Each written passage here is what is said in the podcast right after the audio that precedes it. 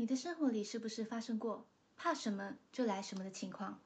有没有一种可能，你正在无意间使用吸引力法则而不知知？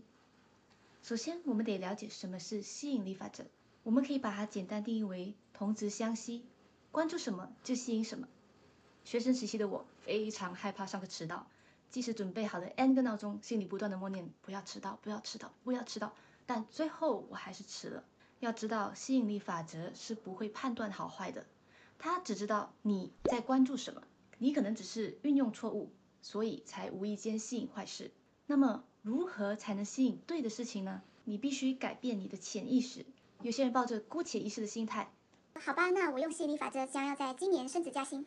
几天后就回头和你说：“你看吧，我就说这不管用。”他虽然嘴上说着想要一件事，但他的潜意识打从心底里认为自己。没有这种好运气。潜意识是指人类心理活动中未被察觉的部分，也可以说成是你内心真实的想法。它是童年的心理印记、环境熏陶、观念和人格等一系列因素的结合。这种潜意识是深根蒂固的。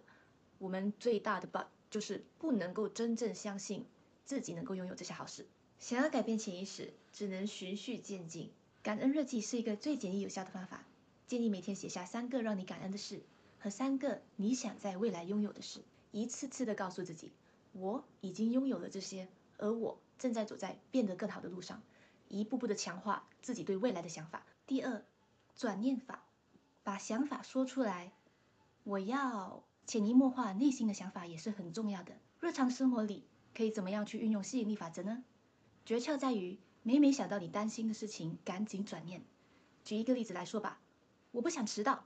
把它变成我要准时到达那里。我这个月怎么又乱花钱了呢？变成我接下来想要省下。准确的说出去自己想要的是什么。强烈的意识会帮助你注意到你需要的资源，再把它变成实际行动。你可能会遇到对的导师，或者大数据会把相关笔记发送给你，让你默默往你的目标前进。说了这么多，最重要的是你自己真正了解想要的是什么，而不断的复盘，强化信念。在这个时候，吸引力法则才会发挥它真实的实力，在你的身边开花结果。加油！希望对你有帮助。想要提升自己，关注我，我是小晴，再见哦。谢谢你收听我的频道，这是维他命 C C，天天补充你的正能量。希望你今天过得更好，下次再来哦，拜拜。